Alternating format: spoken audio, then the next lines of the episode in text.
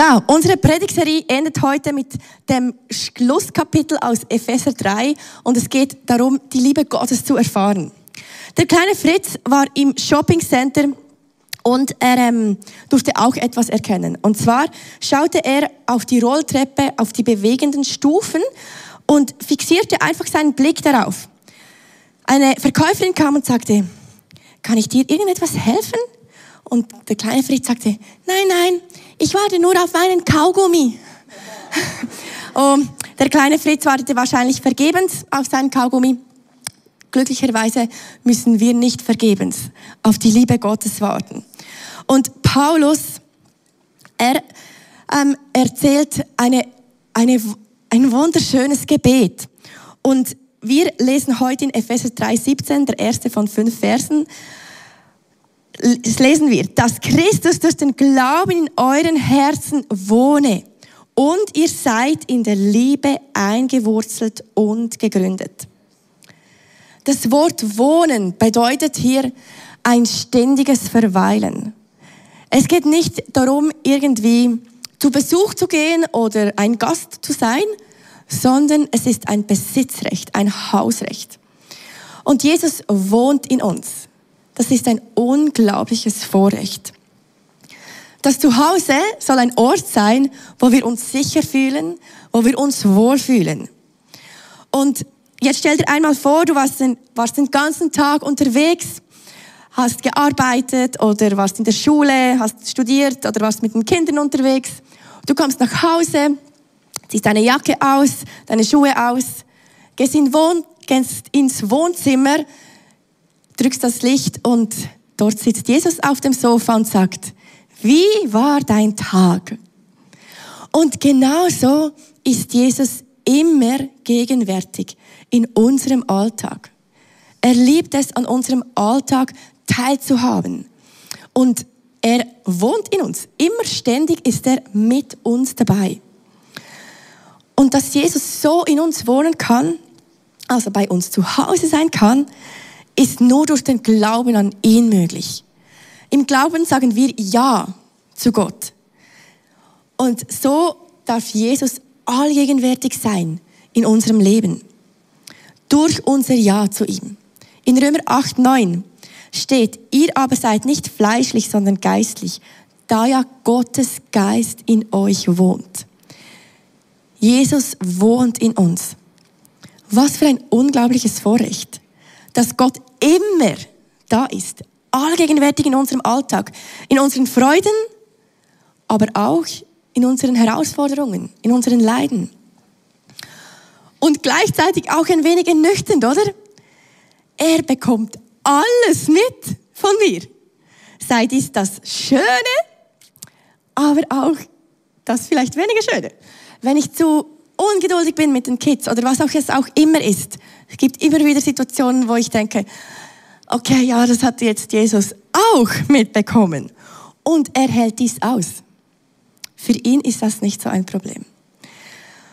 Und ich glaube, mit den Menschen, mit denen wir zusammen wohnen, die bekommen am meisten davon mit über, wie wir wirklich sind. Das reale, das echte Wir. Ich glaube, nicht so viele Menschen sehen das, aber die Menschen, mit denen wir zusammen wohnen, bekommen es meistens mit. mit. Und ähm, vielleicht darf Jesus bereits in deinem Herzen wohnen. Was für ein Geschenk.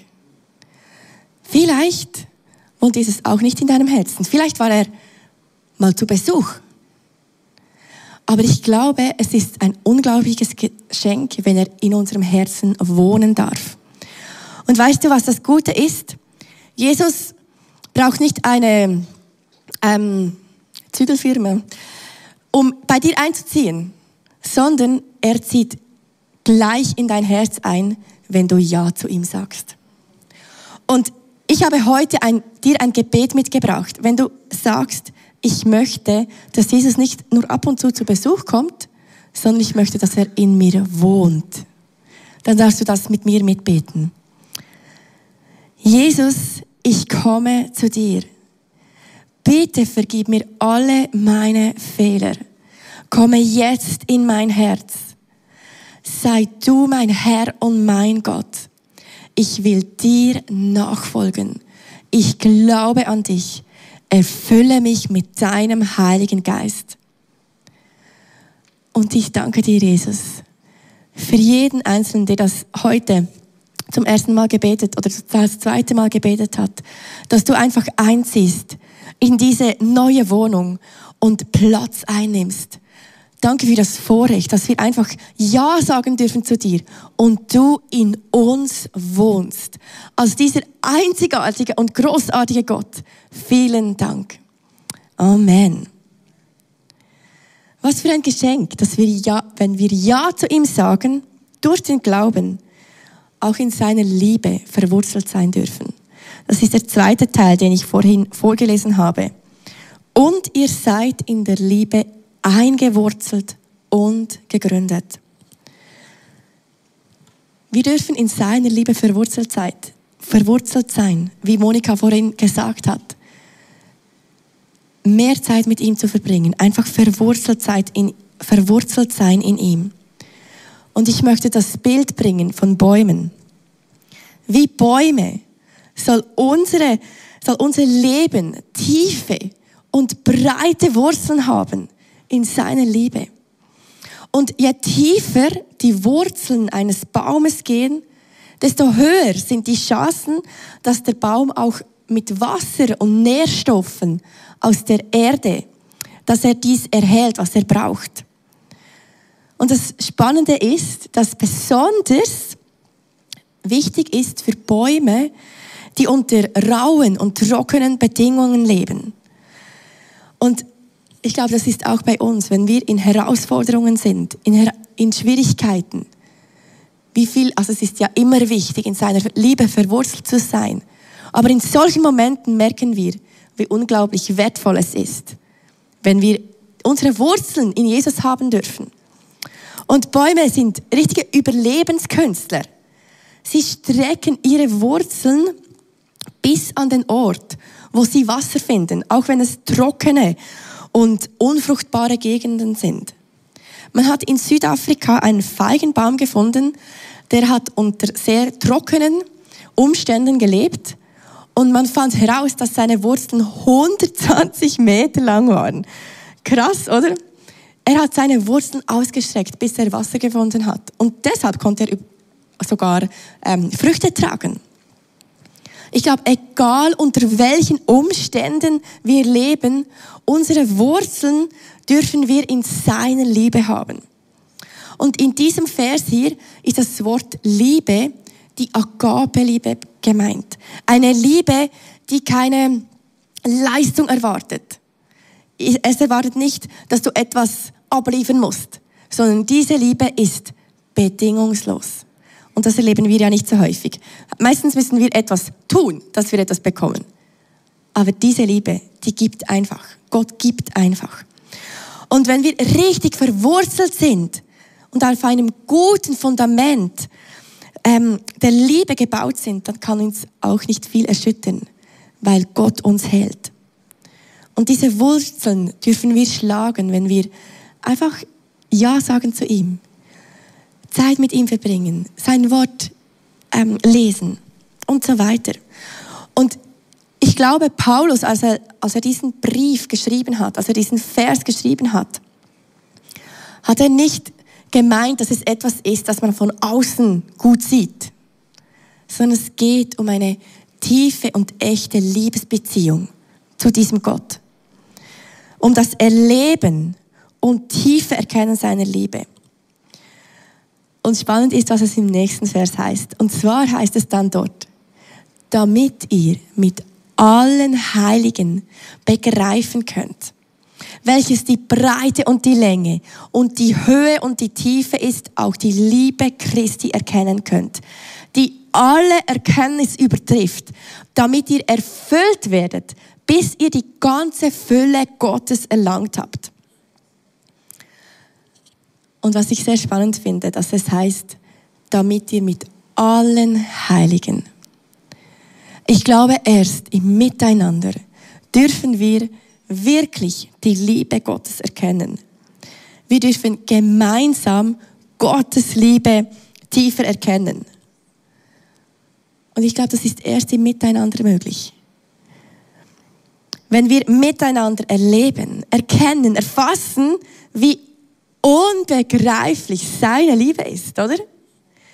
Und im einander aushalten. Gibt es, dass du manchmal jemanden aushalten musst? Vielleicht du nicht. Ich manchmal schon.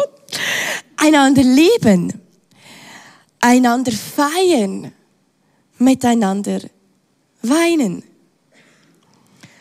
Ich glaube, das ist der Schlüssel.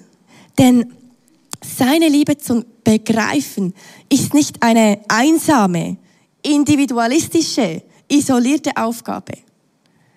Manchmal ist das die Gefahr unserer heutigen Gesellschaft. Alles ist individualistisch, oder? Wir möchten alles so erleben.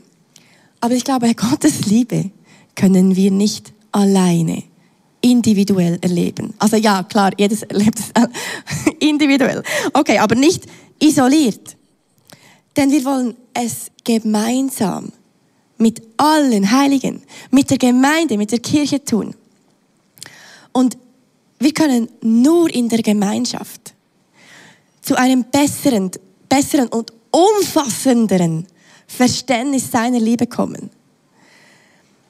Ich glaube, das, das passiert, das geschieht, wenn wir gemeinsam ähm, sein Wort hören, die Predigt. Es geschieht, wenn wir gemeinsam austauschen über Gottes Wort, zum Beispiel in der Kleingruppe oder ähm, im Bistro oder wo auch immer. Wir austauschen über ihn.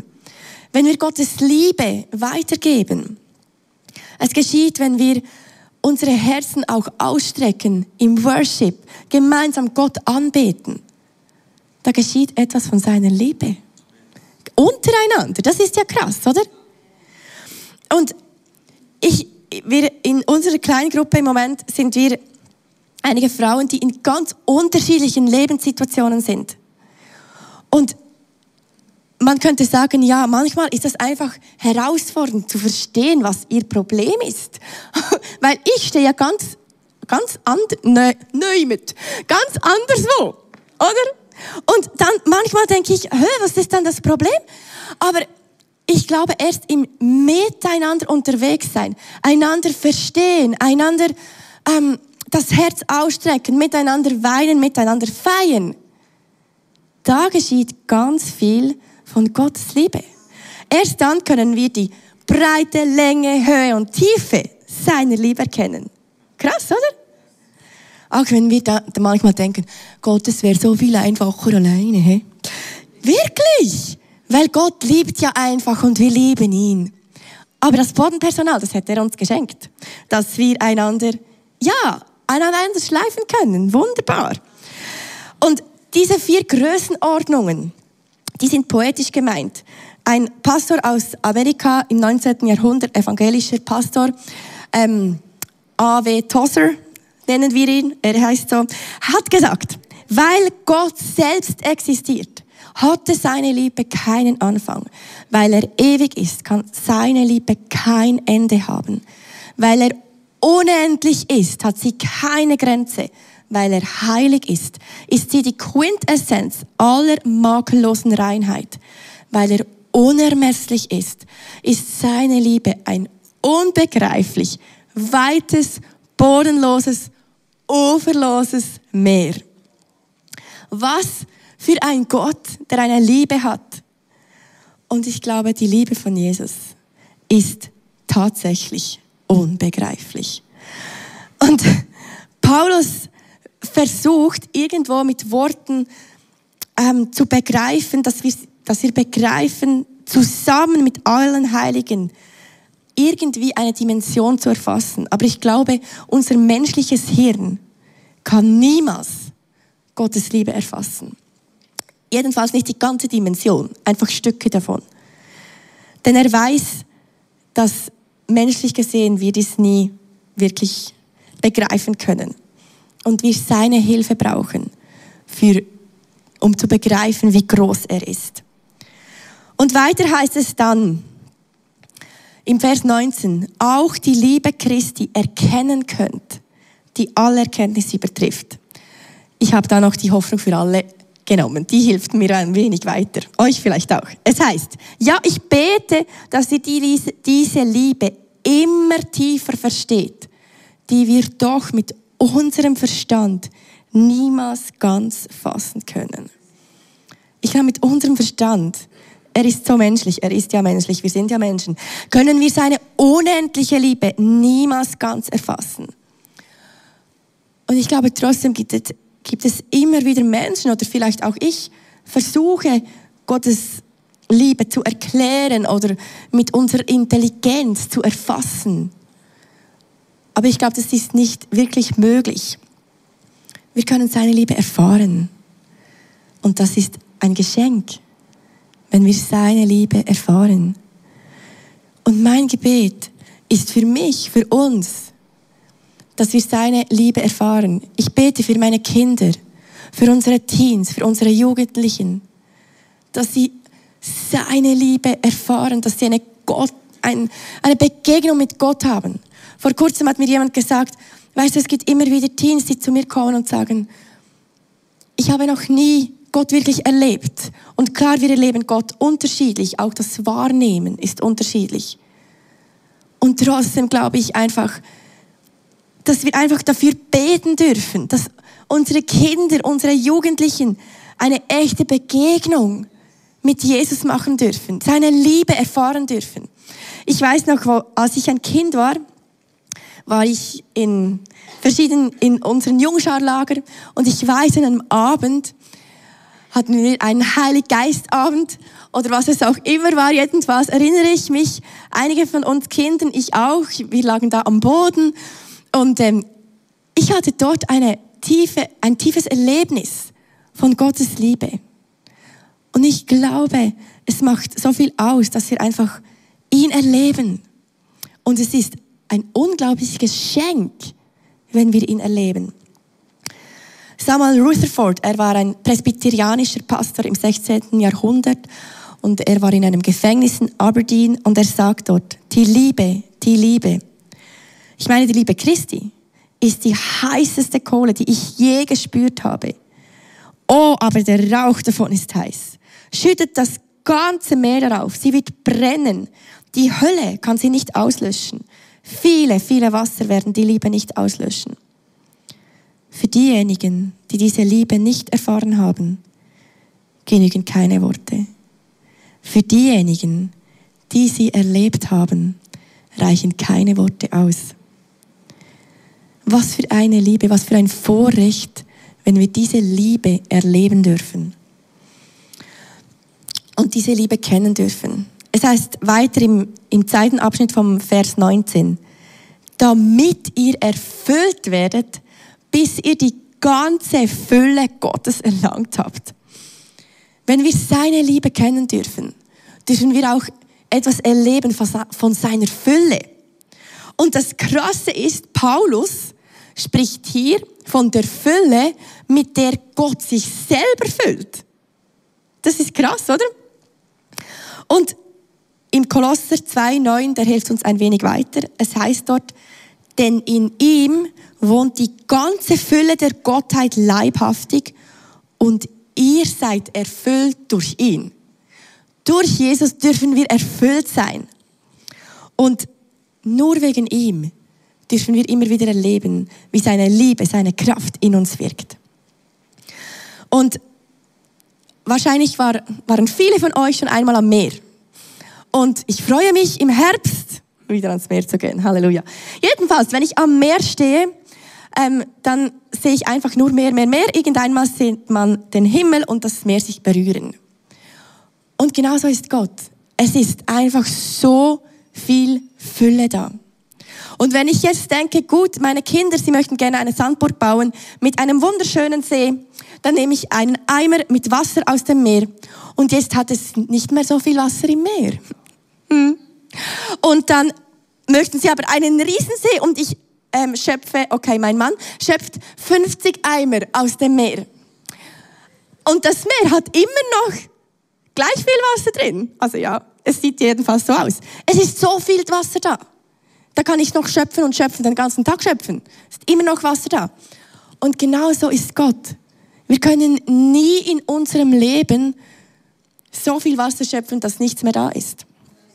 Und so wie Joel letzten Sonntag gesagt hat, mit dem Fass, ich kann mein Glas nehmen und es füllen, aber es ist immer noch so viel da, dass ich mein ganzes Leben nicht genug davon nehmen kann. Und ich möchte einfach in meinem Alltag mir immer mit diesem Bewusstsein durch meinen Alltag geben, gehen. Da ist ein Fass da, das ich immer wieder anzapfen kann. Und da ist mehr als genug. So viel mehr, als ich jemals brauchen kann. Eigentlich ist es mega schade, wenn ich es nicht anzapfe. Oder? Und einfach das Bewusstsein, es ist so viel da. Und jetzt kommt endlich Epheser 3,20, aber ich möchte, dass ihr euch in dem Bewusstsein diesen Vers lest, dass wir in seiner Liebe verwurzelt sind und die Breite, Länge, Höhe und Tiefe seiner Liebe erst mit allen Heiligen begreifen können. In diesem Kontext dürfen ne-, wir nämlich seine Kraft erleben. Epheser 3,20. Gott aber kann viel mehr tun, als wir jemals von ihm erbitten oder uns auch nur vorstellen können. So groß ist seine Kraft, die in uns wirkt. Gott ist fähig, weit mehr zu tun, als wir erbitten oder uns auch nur vorstellen können. Denn unsere Vorstellungskraft reicht nicht so weit. Gottes Kraft kennt keine Grenzen. Unser, men unsere menschlichen Worte, unser menschliches Denken, das hat, das schränkt Gottes Kraft ein. Und Paulus sagt hier, dass diese Kraft, die in uns wirkt, nicht unbedingt eine äußere Krafteinwirkung ist, sondern eine Kraft, die in uns wirkt. Gott ist gegenwärtig in unserem Leben. Wenn Jesus in uns drin wohnt und der Heilige Geist uns in unserem Innersten mit Energie, Kraft, Liebe und Friede versorgt, auch wenn die Umstände nicht immer rosig sind, seine Kraft in uns wirkt. Und ich glaube, bei diesem Vers ist es wichtig zu verstehen, dass Gottes Kraft immer in uns wirkt. Vielleicht nicht so, wie wir uns das vorstellen oder vorgestellt haben, aber er wirkt. Und wenn wir beten, haben wir die Vorstellung, wie Gottes Kraft wirken soll. Und es ist auch gut. Wir wollen gemeinsam glauben für Wunder, für Heilungen, für, äh, für Erweckung. Wir beten dafür. Wir, wir wollen, dass seine Kraft wirkt. Aber manchmal sieht vielleicht die Situation nicht so aus, wie wir uns das vorgestellt haben oder erbittet haben. Und das fordert heraus. Ich glaube, Gott zu vertrauen ist mehr als ein Gefühl. Es ist eine Entscheidung, Gott zu vertrauen und zu glauben, dass seine Kraft mächtig wirkt auch wenn unsere Umstände und unsere Gefühle etwas ganz anderes sagen. Ich glaube, es ist wichtig, dass wir unsere Gefühle und auch unsere Umstände wahrnehmen und ernst nehmen. Das ist unglaublich wichtig. Denn sonst leben wir blauäugig in den Tag hinein. Aber diese Umstände sollen nicht unseren Glauben beeinflussen. Denn unser Gott ist immer der gleiche. Egal, was unsere Umstände sagen. Mein Glaube an Gott soll nicht von meinen Gefühlen abhängig sein, sondern von seinem Wort. Ich will trotz allem immer wieder mein Herz ihm hingeben und voll Vertrauen, dass seine Kraft viel mehr tun kann, als ich mir vorstellen kann, als ich erbitten kann. Denn manchmal ist die Versuchung da, Einfach zu glauben, was in mein menschliches Gehirn reinpasst. Und das ist gar nicht so viel. Denn da soll, muss alles aufgehen, da muss alles stimmen. Oder? Und dann, vielleicht kann ich noch, wenn ich an das Krasseste denke, was Gott vielleicht in meinem menschlichen Gehirn tun könnte, kann ich vielleicht noch auf die Zehenspitzen gehen und denken, ja, das ist schon noch gut, aber vielleicht hält es, vielleicht nicht. Wenn ich aber mit seiner Kraft und seinen Möglichkeiten rechne, dann öffnen sich ganz neue Dimensionen. Und ich möchte, dass jeder von uns irgendwo eine Situation nimmt, wo du merkst, da stehst du menschlich, menschlich gedacht an. Wenn du an eine, vielleicht wünschst du dir irgendwo eine Veränderung am Arbeitsplatz, im Job, vielleicht betest du schon lange für eine Heilung, für ein Wunder, für jemanden in deiner Familie, der sich bekehrt oder von deinen Freunden. Ich glaube, jeder von uns hat irgendwo eine Situation, die menschlich gesehen nicht mehr weitergeht. Und häufig leben wir einfach mit diesen Situationen und wir glauben, aber irgendwo sind wir trotzdem immer wieder menschlich einfach eingeschränkt. Es heißt in diesem Vers aber, Gott aber kann viel mehr tun. Ja, aber Gott, du weißt gar nicht, von welcher Situation ich spreche. Diese Situation hat sich noch nie geändert und das wird sich auch nicht tun in meinem menschlichen Denken. Ich bete schon 25 Jahre für meine Freundin. Ich bete schon x Jahre für eine andere Freundin, wo das Wunder noch nicht geschehen ist, wo ich dafür bete. Und so weiter. Dinge, wo wir keine Veränderung sehen. Und wir schränken Gott wieder ein. Es heißt aber, Gott aber kann viel mehr tun, als wir jemals von ihm erbitten oder uns auch nur vorstellen können. Und trotzdem gibt es wieder Situationen, wo wir denken, ja, aber Gott, weißt du, ah, gestern, ah, da, da habe ich etwas nicht ganz ähm, gut gemacht. Diese Sünde ist mir schon wieder geschehen. Ich bin sowieso nicht würdig, dass du, dass du mich heilst oder dass du hier eingreifst oder dass du dieses Wunder tust. Und es ist schon so lange so, weshalb sollte es anders werden? Weil Gott ein Gott ist, der unseren Glauben verdient hat. Gott aber kann viel mehr tun, als wir jemals von ihm erbitten oder uns auch nur vorstellen können. Denn so groß ist seine Kraft, die in uns wirkt. Und ja, es sieht vielleicht nicht so hoch, aber es ist schon noch hoch hier oben. Ähm, und manchmal ist es auch so in unserem Glauben, das Leben, oder? Es wirkt hoch und scary, weil wir nicht wissen, ob es hält. Und ganz ehrlich, einige von uns waren hier oben und haben geglaubt. Und das Wunder ist vielleicht nicht geschehen. Hier oben gibt es die Möglichkeit, enttäuscht zu werden, menschlich gesehen. Aber wisst ihr was? Gott ist souverän in allem. Er hat alles in der Hand und ihm gebührt immer die Ehre. Deshalb wollen wir immer wieder bitten um den Glauben, und ich möchte hier leben und nicht dort unten, weil ich glaube, Gott kann so viel mehr, als ich mir vorstellen kann oder erbitten kann. Und er ist souverän in allem. Und wisst ihr, was das Gute ist? Dieser Vers ist eingebettet in, in diese Verse, die, mit diesen wir gestartet haben, Vers 17, in seiner Liebe sollt ihr fest verwurzelt sein, auf sie sollt ihr bauen. Und dieser Vers 20 ist eingebettet in diese Verse der Gemeinde. Vorher und nachher kommt ein Vers über die Kirche. Es heißt also, wir dürfen gemeinsam glauben. Wir dürfen gemeinsam erbitten.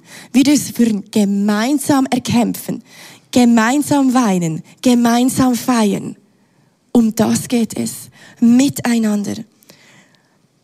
Und am Schluss dürfen wir wissen, in Vers 21, deshalb wollen wir ihn mit der ganzen Gemeinde, hier kommt wieder die ganze Gemeinde, durch Jesus Christus ewig und für alle Zeiten loben und preisen. Amen. Ihm gebührt die Ehre in allem. Für, wir wollen ihm immer wieder die Ehre geben für alles, was er bereits getan hat und für alles, was er noch tun wird. Für alles, was er gewirkt hat und für alles, was er noch wirken wird. ihm gebührt die Ehre. Und wir sollen dies nicht alleine tun, sondern als Gemeinde. Gemeinsam. Und ihm gebührt die Ehre. Wir werden gemeinsam nicht nur jetzt Gott anbeten, sondern für immer. Sogar im Himmel. Es heißt für alle Zeiten. Das heißt wirklich für immer. Wir können das nicht begreifen mit unserem menschlichen Hirn. Es geht um seine Ehre.